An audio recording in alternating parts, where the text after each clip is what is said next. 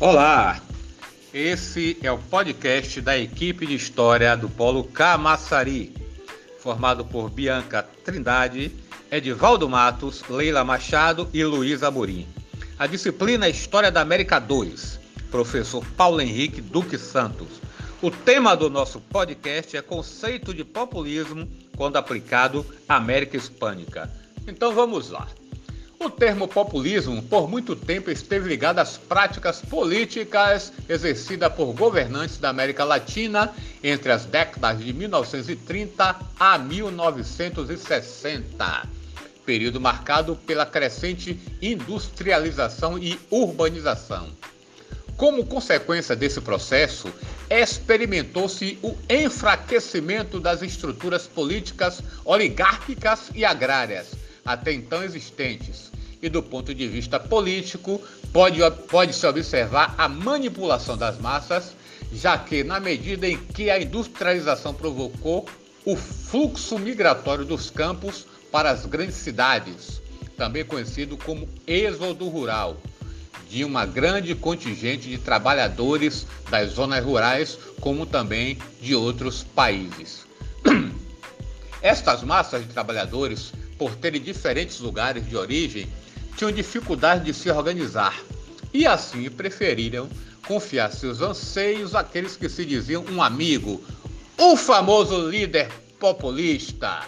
O populismo, enquanto forma de governo, se caracterizava por possuir um líder carismático que buscava uma proximidade com as massas populares. E isso se dava através de um discurso em defesa da união das massas populares menos favorecidas, um discurso em nome do povo contra as elites oligárquicas, defendendo o nacionalismo e a prosperidade econômica, tendo ainda a sua prática política baseada na troca de favores, também conhecido como clientelismo. Um ponto importante de se frisar é que o poder dos líderes populistas se pautava sobretudo no carisma popular Hoje, o conceito de populismo conta com constantes atualizações, inclusive quando referem-se à América Hispânica. Nesse caso, a compreensão do conceito necessita da correlação com a dimensão política ao estilo de liderança e também, segundo Botelho 2013, com os padrões de condutas que se mantiveram ao longo do tempo entre os governantes e políticos latino-americanos classificados como populistas em diferentes contextos e períodos históricos e que são suficientes para justificar que a categoria de populismo continue sendo aplicada.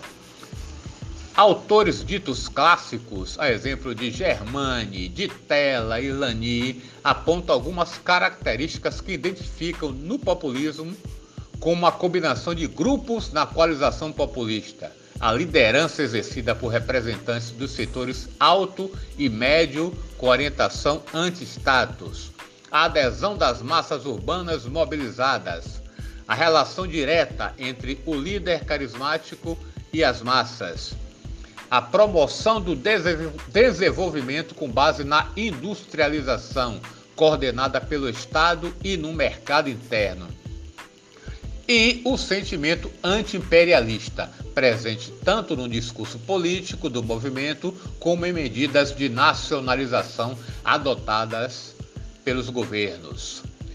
Por outro lado, para autores recentes como Hermé 2003, o governante populista se caracterizaria por oferecer soluções rápidas e imediatas Friedenberg, 2007, destaca que o aspecto central do populismo está no estilo de liderança. Já Laclau, 2005, enfatiza o populismo em uma lógica simplificadora da atividade política. Podemos constatar que, a partir da década de 1990, o termo começou a ser reavaliado pelos historiadores e as convicções antigas a respeito do populismo começaram a ser revisadas. A conclusão que se chega atualmente é que o populismo é um conceito que explica parte da nossa experiência política, mas não dá conta de explicá-la em sua totalidade. Assim, aplicações do populismo durante o período de 1930 a 1960 têm sido questionadas por meio de, dos novos estudos. Uma ideia questionada é aquela que afirma que o poder do líder era baseado totalmente no seu carisma, utilizado para manipular as massas em seu favor. Atualmente, os historiadores trabalham com a ideia de que as massas não eram necessariamente manipuladas, uma vez que poderiam ser suas demandas ser preenchidas com o discurso do líder. É, dentre os principais líderes populistas, podemos destacar é, Perón na Argentina, Getúlio Vargas no Brasil, Cárdenas no México, Jorge Gaetan na Colômbia, Velasque Barra no Equador e Vitor de la Torre no Peru. Recentemente também surgiu é, na ciência política o populismo de direita. Esse conceito é utilizado para definir práticas consideradas populistas utilizadas por políticos que estão à direita no aspecto político ou que apresentam discursos conservadores. Aqui no Brasil exemplo disso. Nós, nós temos o nosso presidente, que é um líder populista de extrema direita. Alguns autores também citam como líderes populistas Hugo Chávez na Venezuela e Cristina Kirchner na Argentina. E aqui no Brasil, o Lula e mais uma vez reiterando o Bolsonaro e Donald Trump e Recep Tayyip Erdogan na Turquia como exemplo de líderes populistas de extrema direita. Muito obrigado, esse foi o nosso podcast.